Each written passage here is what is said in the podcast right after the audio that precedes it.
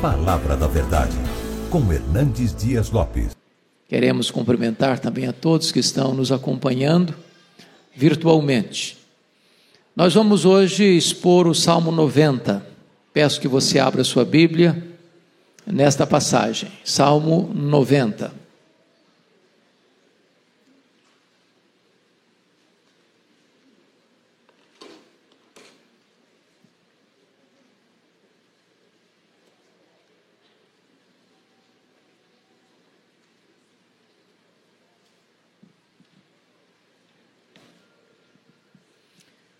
Salmo 90 trata da eternidade de Deus e da transitoriedade do homem. Este é um salmo de Moisés e ele diz assim: Senhor, tu tens sido o nosso refúgio de geração em geração. Antes que os montes nascessem e se formassem a terra e o mundo, de eternidade a eternidade, tu és Deus. Tu reduzes o homem ao pó e dizes: Tornai, filho dos homens. Pois mil anos aos teus olhos são como o dia de ontem que se foi e como a vigília da noite. Tu os arrastas na torrente, são como um sono, como a relva que floresce de madrugada. De madrugada viceja e floresce, à tarde murcha e seca. Pois somos consumidos pela tua ira e pelo teu furor conturbados. Diante de ti puseste as nossas iniquidades, sob a luz do teu rosto os nossos pecados ocultos. Pois todos os nossos dias se passam na tua ira Acabam-se os nossos anos como um breve pensamento. Os dias da nossa vida sobem a 70 anos, ou, em havendo vigor, a 80. Neste caso, o melhor deles é canseira e enfado, porque tudo passa rapidamente e nós voamos. Quem conhece o poder da tua ira? E a tua cólera segundo o temor que te é devido? Ensina-nos a contar os nossos dias, para que alcancemos coração sábio. Volta-te, Senhor. Até quando? Tem compaixão dos teus servos. Sacia-nos de manhã com a tua benignidade, para que cantemos de júbilo e nos alegremos todos os nossos dias. Alegra-nos por tantos dias quantos nos tens afligido por tantos anos quanto suportamos a adversidade. Aos teus servos, apareçam as tuas obras e a seus filhos a tua glória. Seja sobre nós a graça do Senhor, nosso Deus. Confirma sobre nós as obras das nossas mãos. Sim, confirma a obra das nossas mãos. Amém. Então eu quero hoje conversar com vocês sobre o tema a eternidade de Deus e a efemeridade do homem. Dos 150 poemas do Saltério, este é o mais antigo. Este salmo foi escrito há 3.500 anos. Esse salmo foi escrito por Moisés e é o único salmo no Saltério que foi escrito por Moisés. Este salmo tem sido considerado por alguns estudiosos como a mais sublime composição humana e talvez o mais imponente na sua concepção teológica. Ele retrata com cores vivas e eloquentes quem é Deus e quem é o homem. Ao mesmo tempo que ressalta a eternidade de Deus, a santidade de Deus, também ele enfatiza a efemeridade humana e a pecaminosidade humana. Este salmo abre o quarto livro dos Salmos. Vocês sabem que os Salmos são 150 poemas divididos em cinco livros. O primeiro livro do, do Salmo 1 ao 41, o segundo livro do 42 ao 72, o terceiro livro do 73 ao 89, o quarto livro começando com este Salmo 90 até o Salmo 106, e o quinto livro do Saltério, do 107 ao 150. Portanto, dos cinco livros do Saltério, este, o quarto, é o menor de todos. A maioria desses salmos são anônimos. Esse que abre o quarto livro do Saltério foi escrito por Moisés. Nós poderíamos, a grosso modo, dividir esse salmo em três aspectos. Primeiro, somos viajantes e Deus é o nosso lar. Versos 1 e 2. Segundo, nós somos aprendizes e a vida é a nossa escola. Versos 3 a 12. Terceiro, nós somos servos de Deus. E o futuro é o nosso aliado. Versos 13 a 17.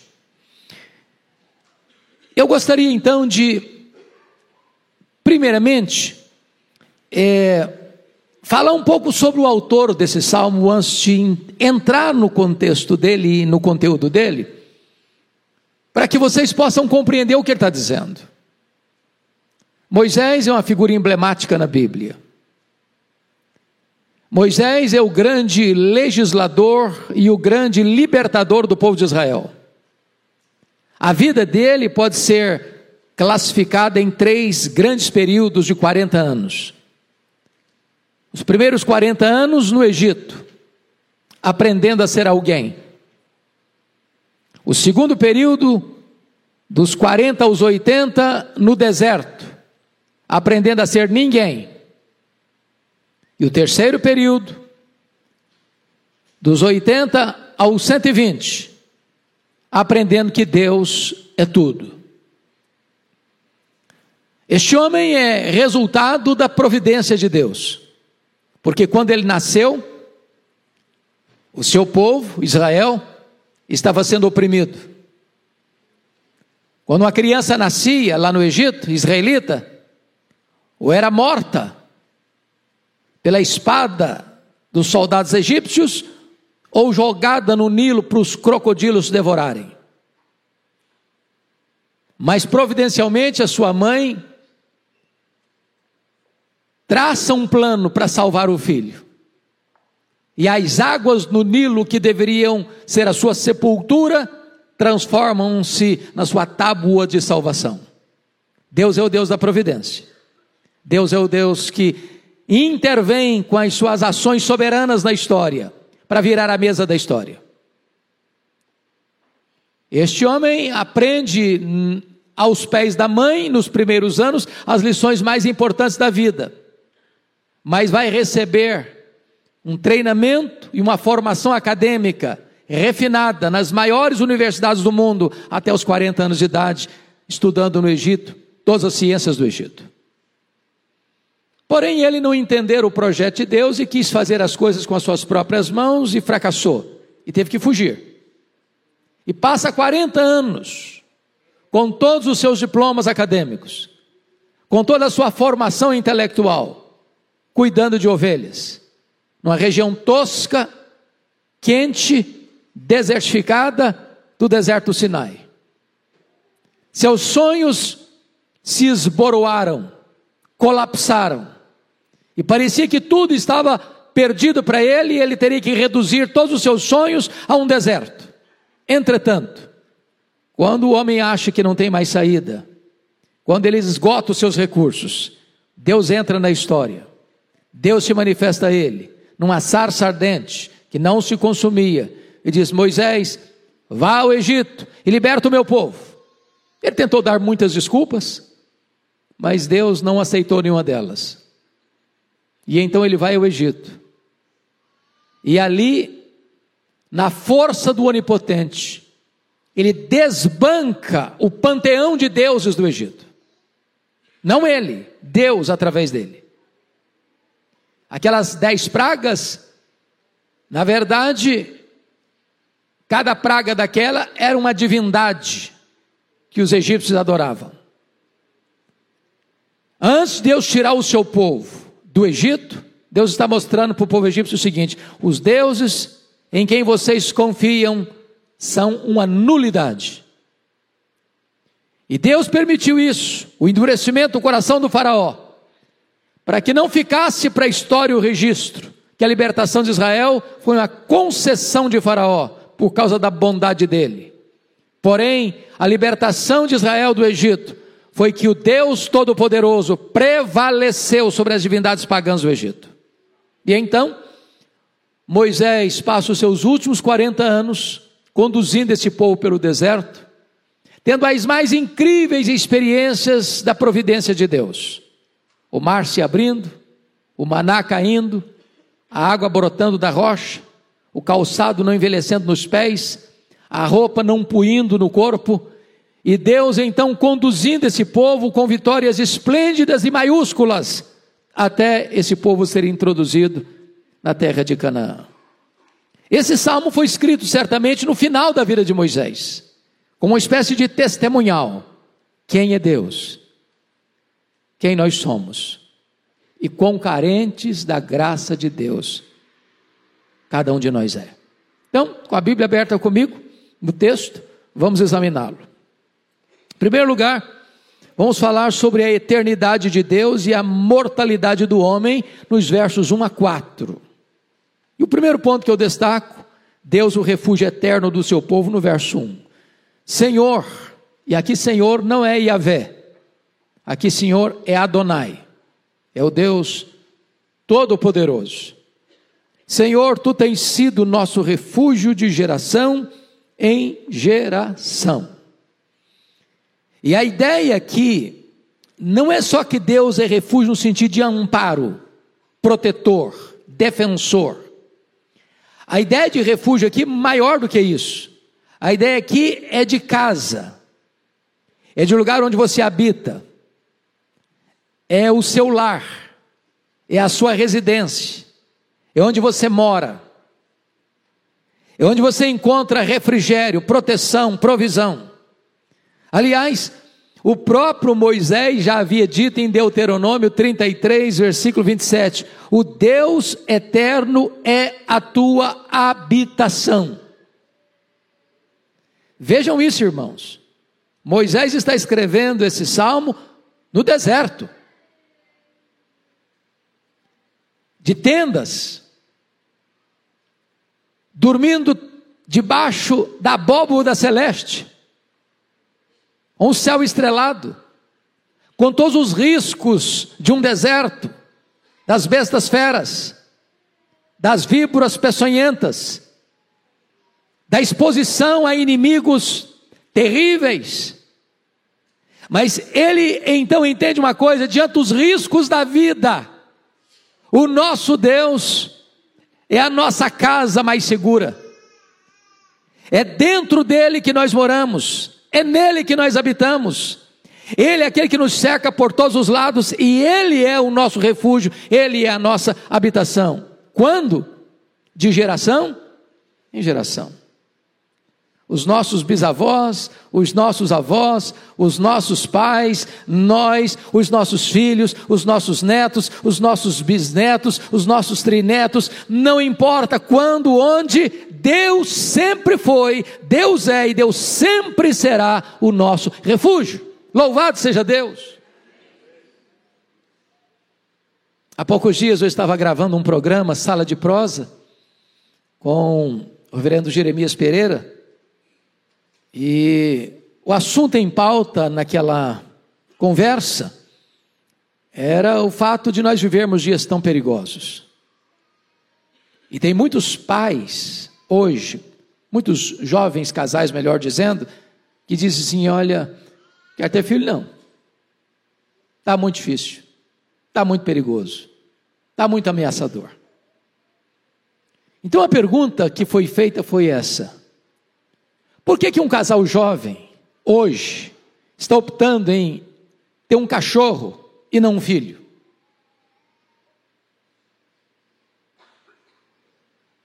Por que, que tantos estão com medo de ter filhos hoje? Deveríamos ter medo? Deveríamos recuar? E penso eu que esse versículo responde essa pergunta. Senhor, tu tens sido nosso refúgio de geração em geração. Ele não foi, ele não será, ele tem sido o nosso refúgio de geração em geração.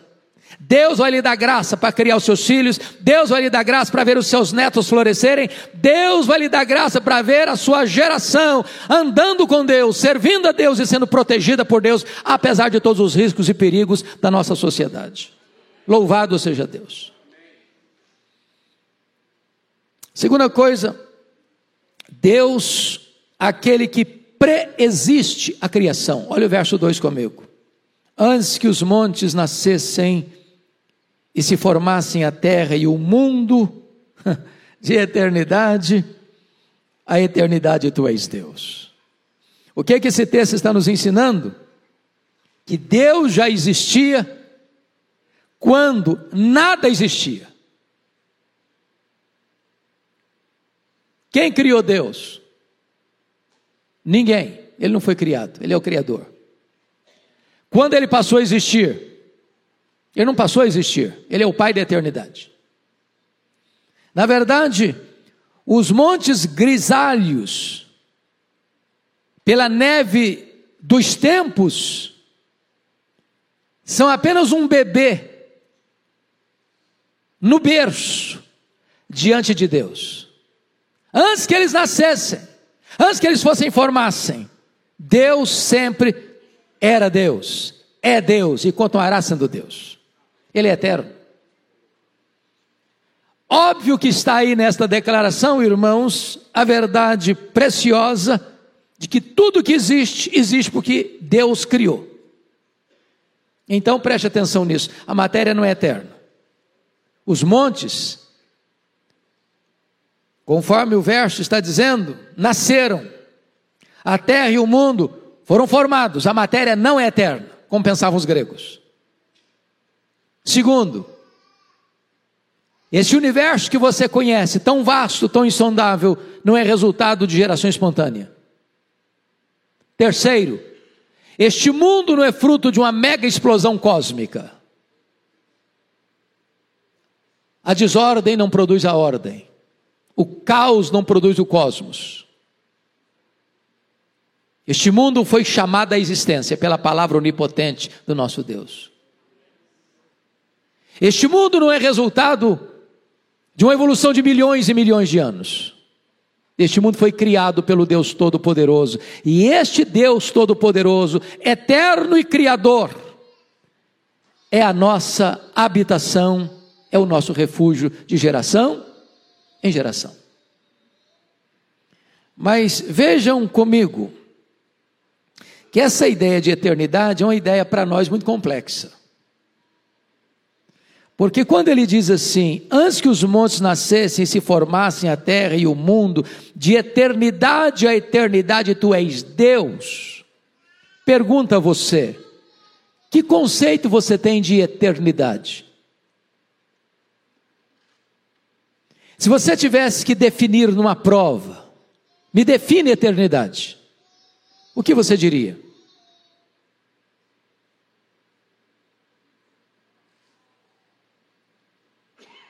Se você me pedisse para definir tempo, talvez fosse melhor, mais fácil. Então, me permita clarear um pouco. Imagine que você tenha na sua conta um milhão de anos. Um milhão de anos.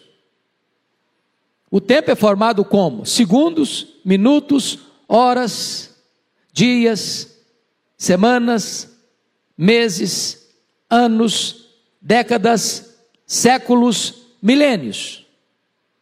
Você tem um milhão de anos, que é formado desses períodos. Se você subtrair deste um milhão de anos, um ano sequer, você não tem mais um milhão de anos. Porque o tempo é contável. Agora pergunta a você: se você tirar um milhão de anos da eternidade na conta, na ponta do lápis, quanto sobra para você? A eternidade. Se você subtrair um bilhão de anos da eternidade, quanto fica? A eternidade. Portanto, a eternidade não é tempo. Portanto, só Deus é eterno. Porque uma vez que fomos criados e somos temporais, nós não sabemos o que é eternidade. Porque a nossa vida, quando tem vigor, sobe a 70, tem mais um pouquinho de vigor, sobe a 80, e começa a fase do condor. Mas Deus é Deus de eternidade, eternidade. Deus não envelhece, Deus não fica enrugado, Deus não tem artrite, Deus não anda com cadeira de rodas, Ele é Deus, sempre Deus, eternamente Deus. Isso é glorioso. Pois bem, amados, vamos ao terceiro ponto que ele diz aqui. Se Deus é eterno e é o Criador, o homem é mortal. Olha o verso 3. Tu reduzes o homem ao pó e dizes: Tornai filho dos homens. Vamos entender isso aqui, meus irmãos, porque essa expressão aqui que Deus reduz o homem ao pó e dá uma ordem para ele: Tornai filho dos homens, é a consecução do juízo lá do Éden com o pecado. O que, é que Deus havia dito para o Adão? De todas as árvores do jardim comerás livremente, mas da árvore da ciência do bem e do mal, dela não comereis, porque no dia em que dela comeres, certamente morrereis. O homem comeu, e Deus disse para ele: Tornai, filho dos homens, ao pó, porque do pó foste formado. Gênesis 3,19: Ao pó tornarás. Deus então sentencia o homem de quê? De morte. Agora vamos entender isso. O homem, você e eu, não somos o que somos. Só Deus pode dizer: Eu sou o que sou. O homem é o que foi e o que será. Porque o homem foi feito do pó, e o homem voltará ao pó, o homem é pó. Só Deus pode dizer eu sou o que sou. Me permita explicar. Quando Moisés vai ao Egito, ele leva consigo um cajado, uma vara. E diz a Bíblia que o primeiro sinal é que ele joga a vara no chão e a vara de Moisés vira o quê? uma cobra, uma serpente. E diz a Bíblia que os magos do Egito também jogaram as suas varas e elas viraram serpentes. E o que, que aconteceu? A vara de Moisés engoliu as serpentes dos magos do Egito. Mas eu pergunto a vocês: vara não tem boca, vara não tem garganta, Mas se a serpente de Moisés era vara e tornar-se a vara, não era serpente, era vara. Porque não é o que é, é o que foi o que há de ser. O homem não é o que é, o homem é o que foi e o que há de ser, porque foi pó e vai voltar para o pó, então o homem é pó. Só Deus é o que é. Agora notem, é Deus quem dá esta ordem no versículo 3: Tornai filhos dos homens. Em outras palavras, quem dá a vida é Deus, e quem tira a vida é Deus. Então, sabe o que, que acontece? Você e eu estamos nas mãos de Deus. É Ele quem define, Ele quem decide. O homem é vulnerável e Deus é todo-poderoso. Essa é a verdade que Moisés, com tanta eloquência, retrata para nós. Mas em quarto lugar, vejam vocês que se o homem é mortal, Deus é atemporal. Confira o verso 4. Você pode ler o 4 comigo? Vamos juntos? Pois mil anos aos teus olhos são como o dia de ontem que se foi, como a vigília da noite. Meus irmãos, isso é impressionante, porque o tempo não é uma limitação para Deus. Mil anos, mil anos é um tempo suficiente para se levantar um reino e esse mesmo reino cair. Mil anos é um tempo suficiente para um pensamento, uma ideologia, uma filosofia humana florescer e murchar. Entretanto, para Deus, mil anos é como o dia de ontem que se foi. Mas Moisés pensa melhor, não, não é como um dia que se foi, não.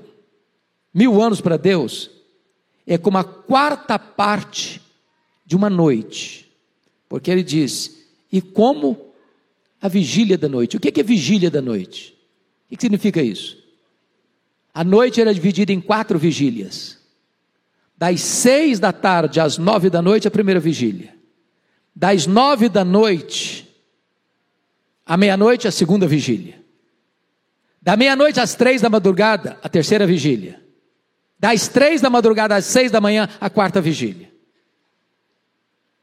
E ele disse: para Deus, mil anos é como o dia de ontem que se foi. Aí eu penso: não, não, não, deixa, deixa eu melhorar a, a, a figura, deixa eu melhorar com o conceito.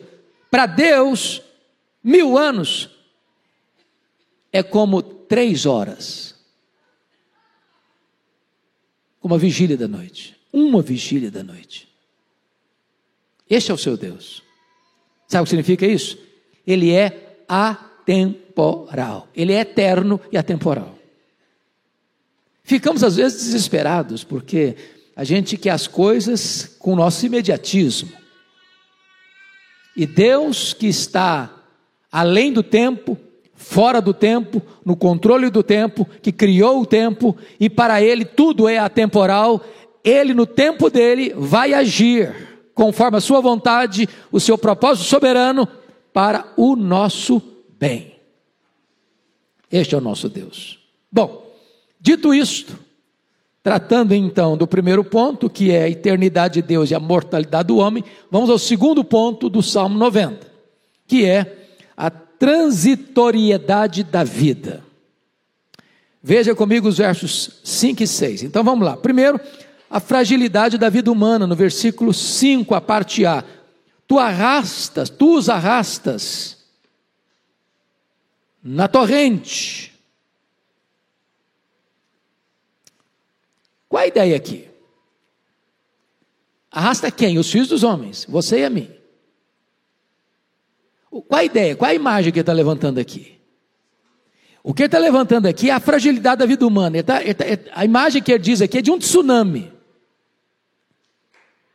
É, é, de uma, é, de uma, é de uma tempestade que as águas descem com fúria ladeira abaixo, vão engrossando as enxurradas, vão crescendo os córregos, vão transbordando os rios, e de repente você mora numa casa frágil, numa, fra, numa, numa palhoça, e, e essa enxurrada vem e arrasta violentamente a casa e leva embora.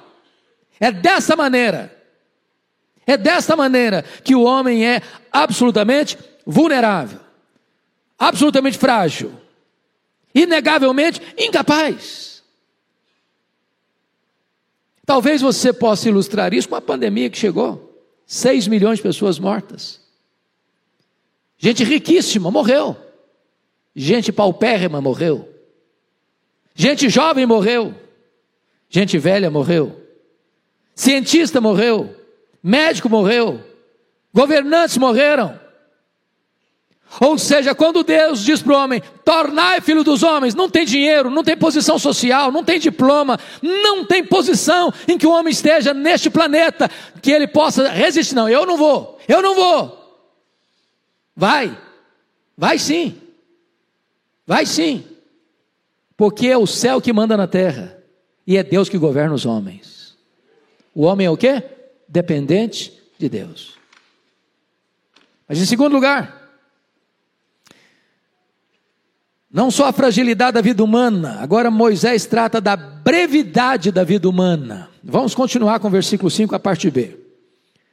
São como um sono como a relva que floresce de madrugada, de madrugada viceja e floresce à tarde, murcha e seca. Então vamos pegar as duas imagens, sono.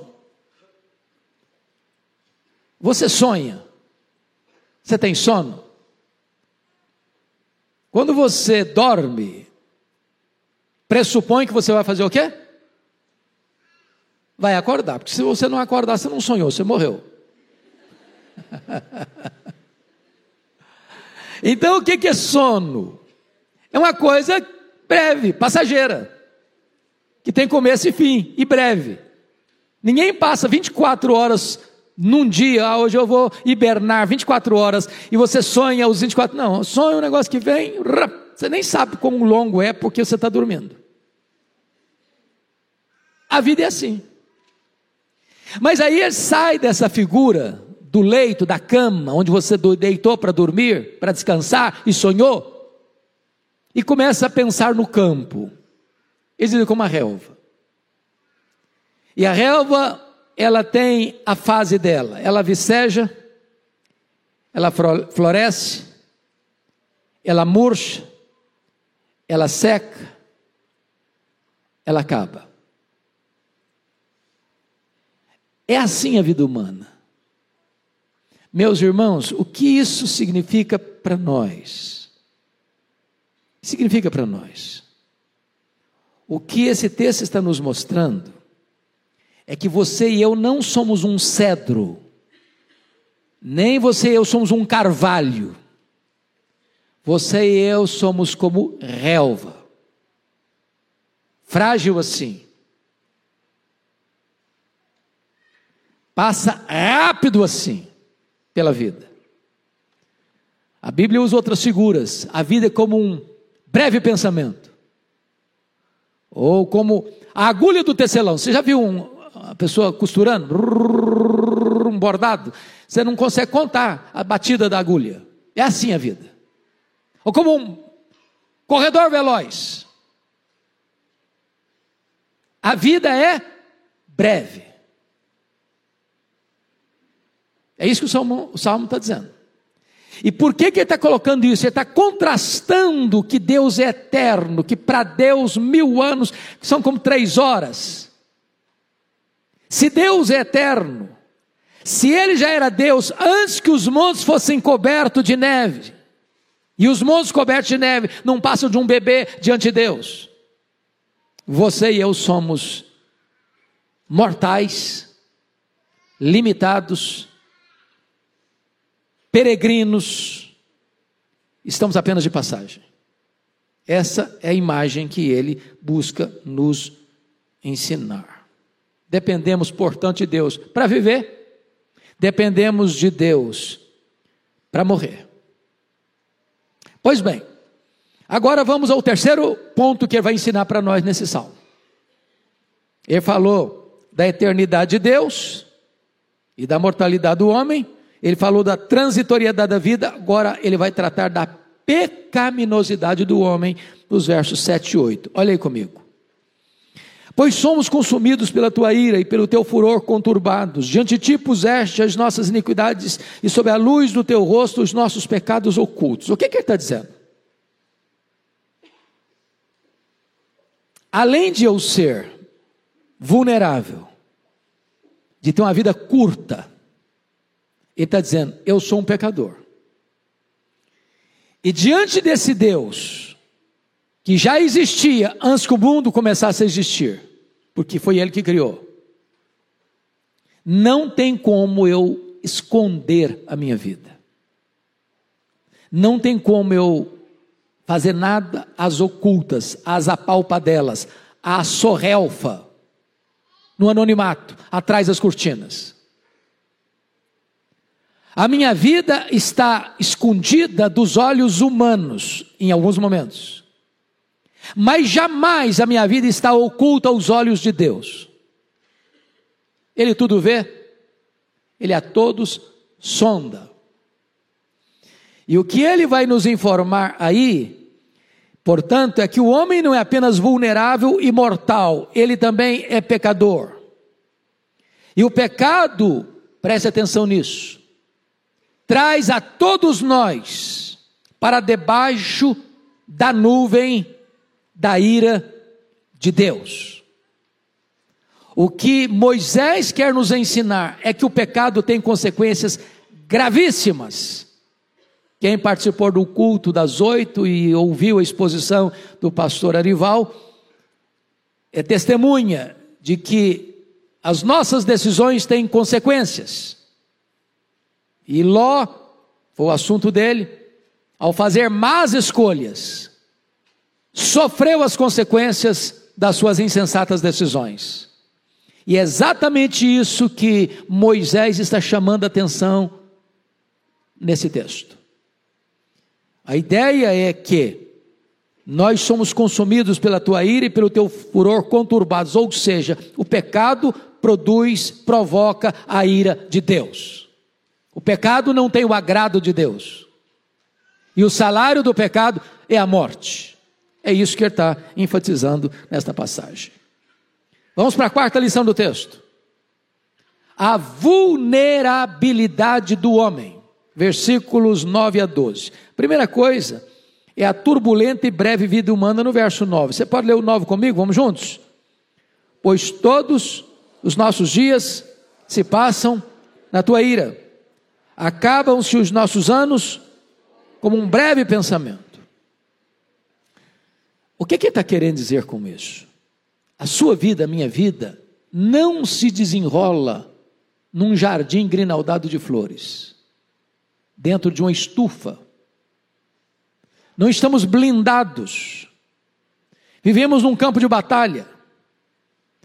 E se você ler o contexto em que Moisés escreveu o salmo, que foi na peregrinação pelo deserto, prestem atenção nisso.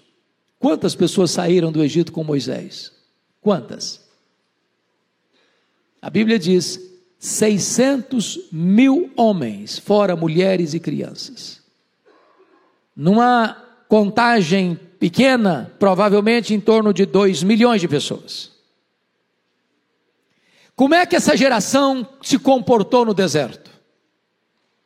Rebeldes contra Deus, desobedecendo a Deus, ingratos a Deus, provocando a ira de Deus, deixando Deus de lado e adotando deuses falsos. E cada fase, cada parada que Moisés tinha no acampamento, pessoas morriam como consequência do juízo de Deus contra o pecado.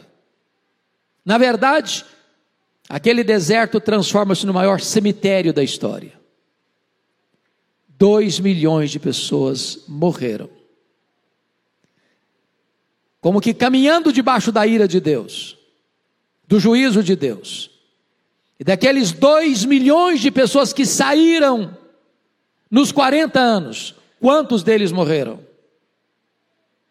Todos, todos, exceto duas pessoas: Josué e Caleb. Então, quando ele escreve esse texto, no versículo 9, todos os nossos dias se passam na tua ira, acabam-se os nossos anos como um breve pensamento, ele está entendendo que cada parada dele era um cemitério que era plantado no deserto como expressão da ira de Deus contra o pecado. E ele mostra mais que a nossa vida, por mais longa que seja, na perspectiva de Deus, não passa de um breve pensamento que passa pela sua cabeça como um relâmpago que vai embora. É assim a vulnerabilidade humana e a vida turbulenta do ser humano. Segundo ponto aqui na vulnerabilidade do homem é a expectativa humana do versículo 10. Você pode ler o 10 comigo? Vamos dar uma entendida melhor nesse texto? Vamos juntos? Os dias da nossa vida sobem a 70 anos, ou em havendo vigor a 80. Neste caso, o melhor deles é canseira e enfado, porque tudo passa rapidamente e nós voamos. Bom, é quase desesperador, não é não? Quem já está aí batendo na trave, é complicado. Dr. Billy Graham, no último livro que escreveu, disse uma frase que valeu o livro para mim. Ele diz assim: A velhice não é para os fracos.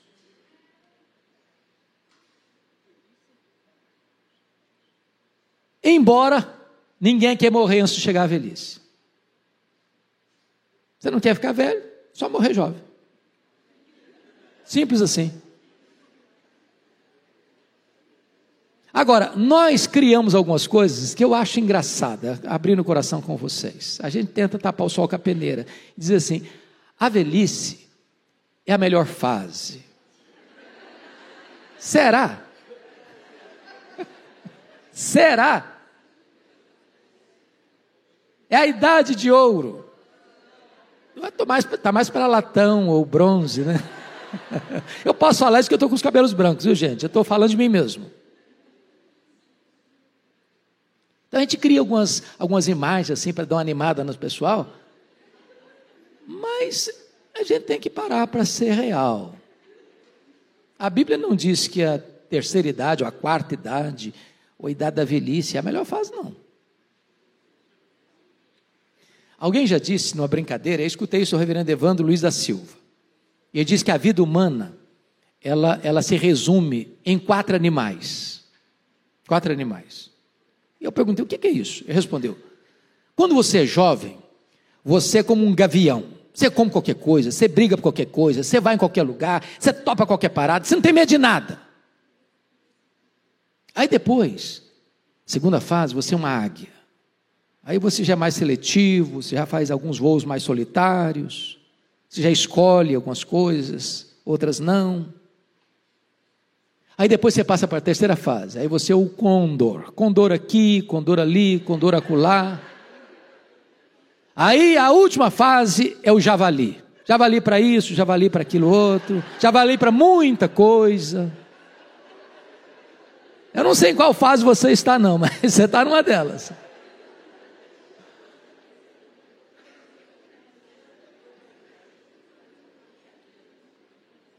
Bom, eu acho que o que ele está querendo dizer para nós no verso 10 é o seguinte: a velhice chega, e chega rápido. Abrindo meu coração para vocês. Eu só tenho consciência da idade que eu tenho quando eu me olho no espelho. O espelho é terrível porque não mente. Ele é muito honesto. Porque tem hora que eu penso que eu sou um jovem. Minha cabecinha é de 18. Eu tenho sonhos, tenho projetos. Eu acho que eu só estou arranhando a superfície da vida ainda. Mas quando eu olho no espelho, ele me quebra todinho. Porque a velhice chega. Você nem viu chegar, mas chega. E chega para todos. Os cientistas estão tentando aí esticar um pouco mais. E eu sou grato a Deus por isso. Sou muito grato. A expectativa de vida está esticando a vida um pouco. Mas jamais chegará ao ponto em que o homem possa driblar a sentença divina: Tu és pó e ao pó tornarás. A vida passa rápido, a velhice chega rápido e a morte é certa, a não ser que Jesus volte antes. A gente precisa viver dentro dessa realidade. O que é para nós, irmãos, maravilhoso, é que quando Moisés escreve esse texto, ele não está escrevendo dentro da perspectiva cristã da esperança que nós temos. Porque agora a esperança que nós temos é que Jesus, o Verbo eterno, se fez carne, habitou entre nós, tomou o nosso lugar, morreu na cruz, foi sepultado, e como que numa conspiração divina, quando todas as forças do mal pensavam que estavam ganhando de goleada dele, ele entra nas entranhas da morte, arranca o aguilhão da morte, mata a morte e ressuscita, inaugurando a imortalidade. E diz para você e para mim: Eu sou a ressurreição e a vida, e quem crer em mim não morrerá eternamente.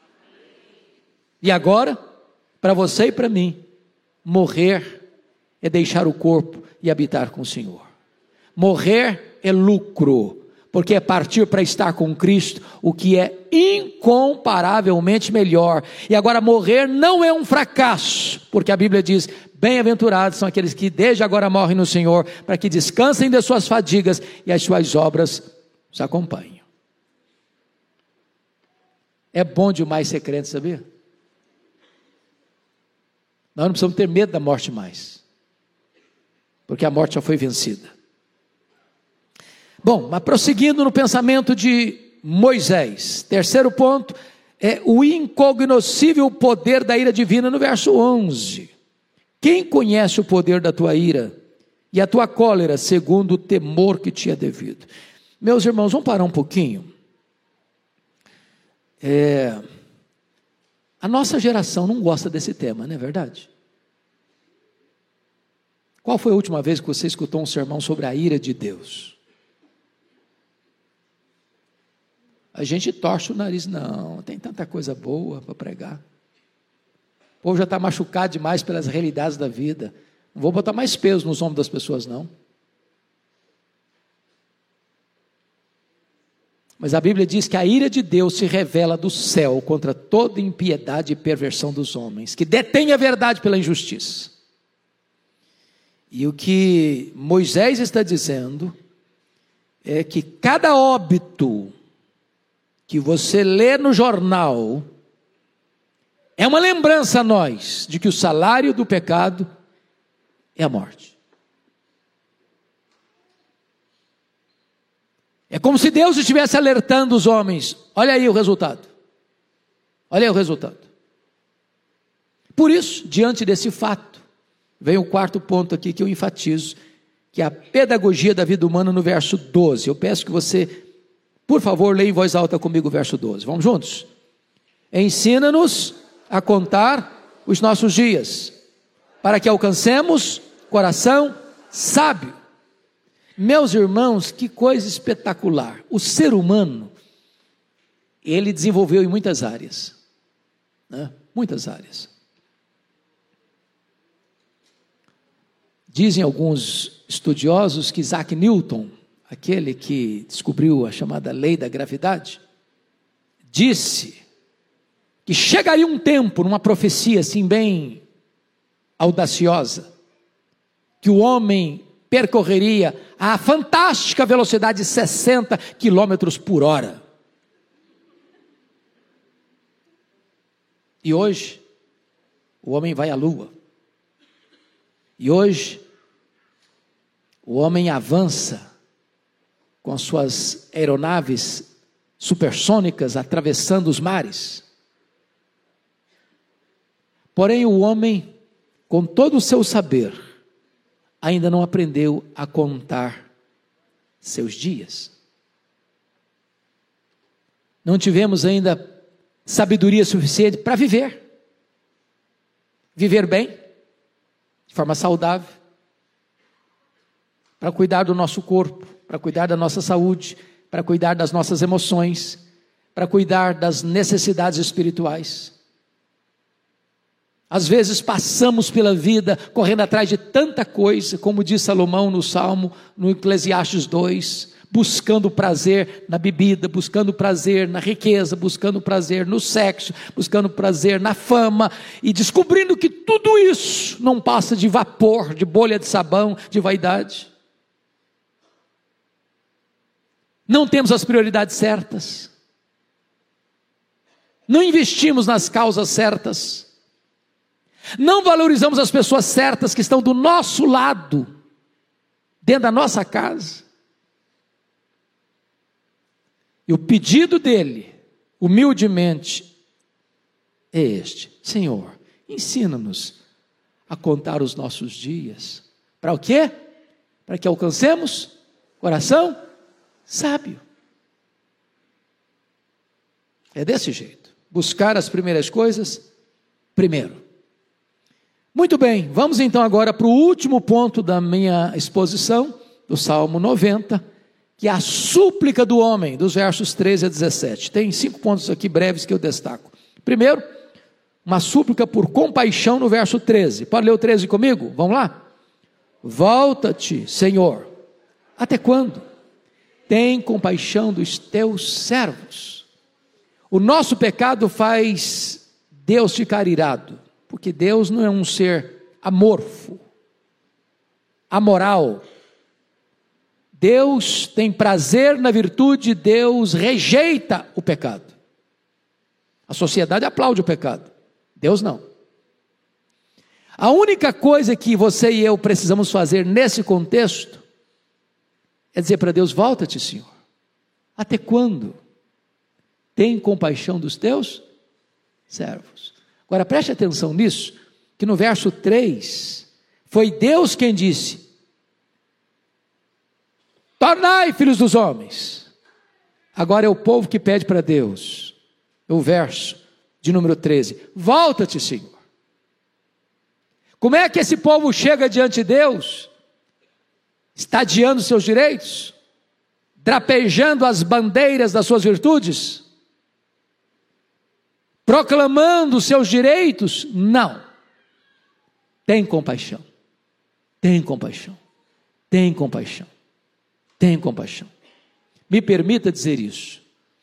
Não tem espaço para orgulho no coração do homem se ele entende duas verdades. As duas verdades do Salmo 90. Primeiro, que Deus é eterno, que Deus é soberano, que Deus tem o controle de tudo. E se eu reconheço, segundo lugar, que eu sou mortal, vulnerável, pecador e que careço da graça de Deus para nascer, para viver e para morrer. Pode ter certeza disso, uma pessoa soberba, ela não conhece a Deus. Segundo, uma pessoa soberba não conhece ela mesma. É impossível conhecer a Deus e a si mesmo e ter o nariz empinado. O pedido é de misericórdia, compaixão. Segundo ponto, uma súplica por satisfação. Você pode ler o 14 comigo? Vamos juntos? Sacia-nos de manhã com a tua benignidade, para que cantemos de júbilo e nos alegremos todos os nossos dias. O que, que esse homem está pedindo? Ele está fazendo um pedido por satisfação. Sacia-nos. E o que, que ele pede? Dinheiro? Riqueza? Sucesso profissional? Saúde? Fama? O que, que ele está pedindo para Deus para se sentir saciado? A benignidade de Deus. Sabe o que ele está dizendo, irmãos, trocando em miúdos? Essa fome que você tem dentro de você, foi Deus quem colocou. Eclesiastes 3,11 diz que Deus botou a eternidade no coração do homem, e nada daquilo que é terreno e temporal vai preencher esse vazio. Só Deus preenche esse vazio. Essa é uma súplica por satisfação que você só encontra em Deus. Nós chamaríamos isso de avivamento espiritual. Terceiro, uma súplica por troca radical. Troca radical. Olha comigo o versículo 15. Leia comigo, por favor. Alegra-nos por tantos dias quantos nos tens afligido, por tantos anos quanto suportamos adversidade. Sabe o que ele está dizendo? Ô oh Deus, na mesma proporção e no mesmo tempo que nós fomos afligidos por causa dos nossos pecados, ó oh Deus, alivia para nós, traz alegria para nós, dá vitória para nós. O que na verdade ele está pedindo é que ele anseia pela alegria na mesma medida que ele suportou a adversidade. Ele está pedindo tempo de refrigério. Irmãos, isso a gente tem que fazer também, sabia? Às vezes você passa a vida inteira gemendo, a vida inteira chorando, a vida inteira sofrendo. E a oração de Deus, assim como nós enfrentamos todos os anos sofrimento, ou todos os dias tristeza, ô Senhor,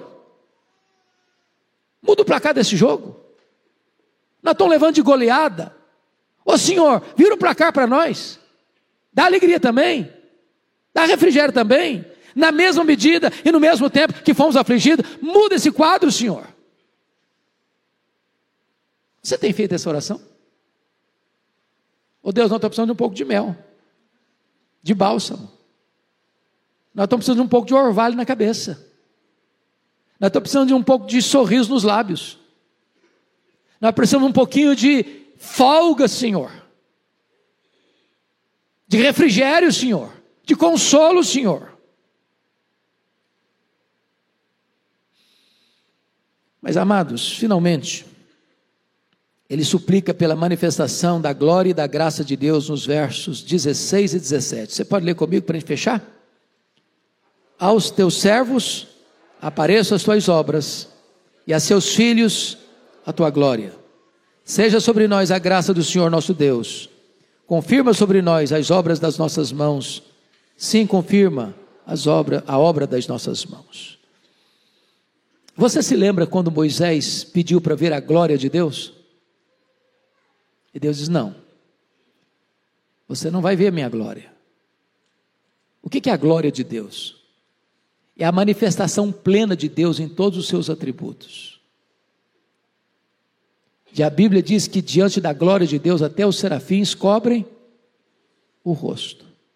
Deus diz para Moisés: Eu não vou te mostrar minha glória, você não vai suportá-la. Mas eu vou te mostrar minha bondade. Eu vou te mostrar a minha graça. Nas palavras de Paulo, a minha graça te basta. O que ele está pedindo, seja sobre nós a graça do Senhor nosso Deus. A graça é suficiente. O poder se aperfeiçoa na fraqueza. E se Deus resplandecer sobre nós o seu rosto e trouxer sobre nós a sua graça, então nós vamos caminhar vitoriosamente, de uma forma feliz, de uma forma plena, de uma forma segura. E ele pede, Senhor, confirma sobre nós as obras das nossas mãos. Sim, confirma a obra das nossas mãos. Senhor, o que nós fizemos, limitadamente, imperfeitamente, mas confirma, Senhor, as obras das nossas mãos. Eu espero que esta passagem tão rica, tão linda, tão preciosa, faça sentido para a sua vida nesta manhã. E que nós nos agasalhemos no colo de Deus, sabendo que Ele é a nossa morada, sabendo que Ele é eterno e tem o tempo nas mãos, que a nossa vida está nas mãos dEle e que se a graça dele estiver sobre nós, nós triunfaremos na jornada da vida. Vamos ficar em pé, vamos orar.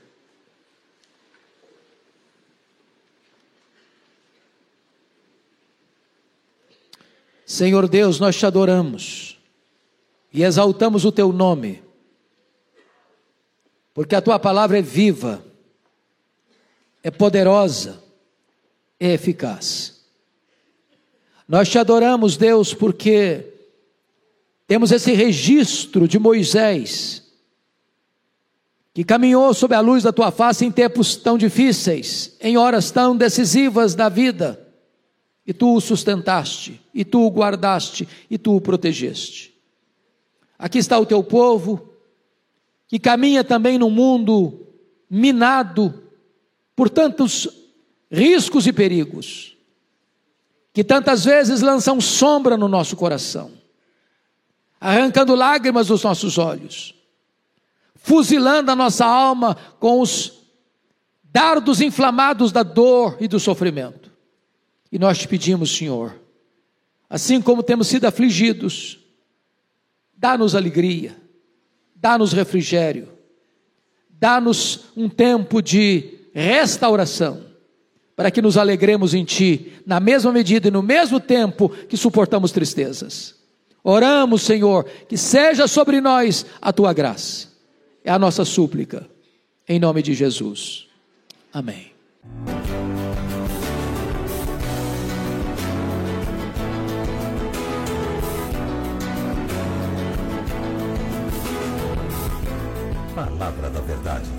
Com Hernandes Dias Lopes.